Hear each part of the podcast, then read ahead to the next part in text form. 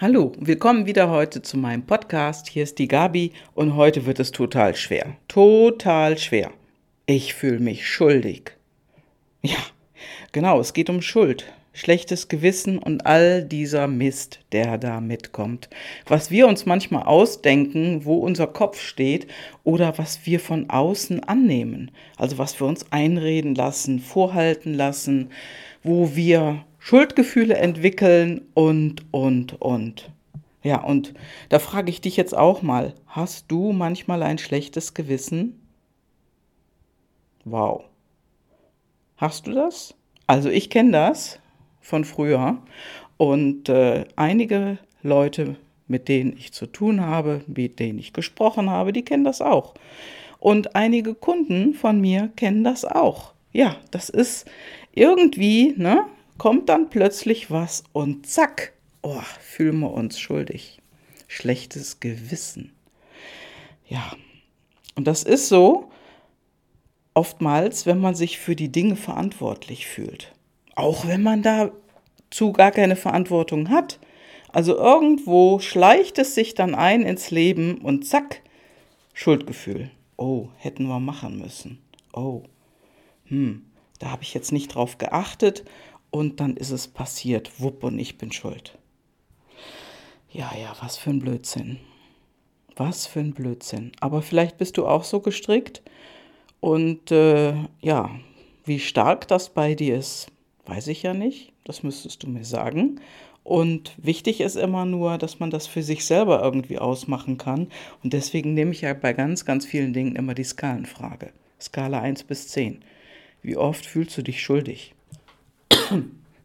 Wenn eins total oft ist und zehn, nö, du bist nie schuldig. Wo bist du denn? Tendierst du mehr zur eins oder zur zehn? Ja, das ist ganz, ganz häufig so bei Leuten. Und äh, das hat natürlich etwas mit unserem eigenen Thema zu tun. Mit unseren Antreibern hat es zu tun mit unserer Familie vielleicht. Ne? Und irgendwo haben wir das in unser Leben übernommen. Und zack, dann ist das so. Ja, und du kannst es ändern. Vielleicht bist du ja auch so gestrickt. Und ähm, ich kenne hier jemanden, das ist eine Kundin von mir. Die fühlt sich auch immer angesprochen. Die zieht sich auch immer alles an. Und kürzlich waren wir im Gespräch, im Coaching-Gespräch. Und dann sagte sie das, dass sie sich einfach die ganze Zeit immer für alles verantwortlich fühlt. Wenn da irgendwas nicht gemacht wurde oder nicht abgegeben wurde, also hauptsächlich im beruflichen Sinne. Also sie hat das so lange mit sich rumgetragen, dass sie einfach total überarbeitet war. Und äh, vor ein paar Jahren hatte sie schon mal einen Burnout. Also sie konnte wochenlang nichts tun, sie war fix und fertig. Und kurz davor stand sie jetzt wieder und da ist sie zu mir gekommen. Sie sagte zu mir, Gabi, das will ich ändern. Ich will das nicht mehr. Ich will wieder anders mit den Menschen sprechen und ich will dieses Schuldgefühl nicht mehr und ich will auch nicht mehr, dass andere immer so an mir rumzerren. Ja, und das sind wir dann angegangen. Und das haben wir dann gemacht. Und ähm, dieses Schuldgefühl, das wurde ihr auch sehr, sehr oft von außen gezeigt, so von einer Kollegin beispielsweise, mit so einem Satz, was hast du denn den ganzen Tag gemacht? Und das ist ja ein Hammersatz, ne? Das impliziert ja immer, dass der andere auch nichts getan hat, so könnte man meinen. Und meine Kundin, die hat das gehört und die fühlte sich sofort schuldig, obwohl sie wusste, dass sie eine Menge gemacht hat. Ja, und das hat sie immer wieder gehört und immer mehr angenommen. Und zum Schluss, ja, da waren das zwei Menschen, der eine weist die Schuld zu und der andere nimmt die an. Also immer zwei Menschen haben auch damit zu tun, nämlich wenn du das auch machst, dann hat das mit deinem Annehmen dieser Schuld zu tun und dein Gegenüber, also dieser andere Mensch, Mann oder Frau, ist ganz egal, der hat es gesagt. Und die Frage ist, warum weißt du das nicht zurück? Oder wenn du nicht weißt, wie, dann kannst du mich ja auch anrufen. Dann können wir mal schnacken. Du könntest zum Beispiel fragen, was genau willst du denn von mir? Oder was genau soll ich denn machen? Frag das doch mal zurück und fühl mal in dich hinein, ob du das überhaupt machen willst, was der andere von dir möchte, dass du es tust. Was wünscht sich denn der andere? Oder fühl mal in dich rein, ob, dich, ob sich überhaupt dein Schuldgefühl 1, 2, 3 angesprochen fühlt. Also triggert dich das oder triggert dich das nicht? Ja, es kann ja sein, dass auch mal Freunde auf dich zugekommen sind, die sagten, oh, du meldest dich ja nie. Ja, und das kann auch sein, dass wir intrinsisch Unabhängigkeit haben. Und wenn du deine PLDs kennst und du hast diese Unabhängigkeit da drin stehen, also das bist du, das ist intrinsisch in dir, dann neigst du nicht dazu, andauernd anzurufen. Dann hast du Unabhängigkeit und das heißt auch Unabhängigkeit von zu häufigen Treffen und vielen Verpflichtungen. Das ist dann nicht dein Ding. Wenn du intrinsisch Verbundenheit hast, dann bist du eher so ein Teamplayer. Und äh, ja, bestenfalls kennst du deine PLDs dann, wie gesagt. Die Verbundenheit, die will gerne mit anderen Menschen zusammen sein. Und in manchen Situationen wird dann auch die Verantwortung abgegeben, auf andere Menschen gelenkt und ja, und in den Worten liegt viel Kraft. Und da schau mal bei dir und achte mal auf dich selber. Also sowas ist beispielsweise einer Kundin von mir passiert. Und äh, ja, mit ihrer Kollegin in der Arbeit war das nicht so einfach. Und ähm, irgendwann sagte sie, die könnte sich ja mal bei mir entschuldigen.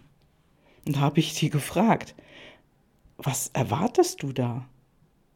Du erwartest, dass sie das merkt und sich entschuldigt? Das wird sie nicht mitkriegen. Und wenn du also so eine Erwartung auch mal hattest oder die auch häufiger hast und du, die wird nicht kommuniziert, dann ist das nur eine Erwartung, von der der andere ja nichts weiß.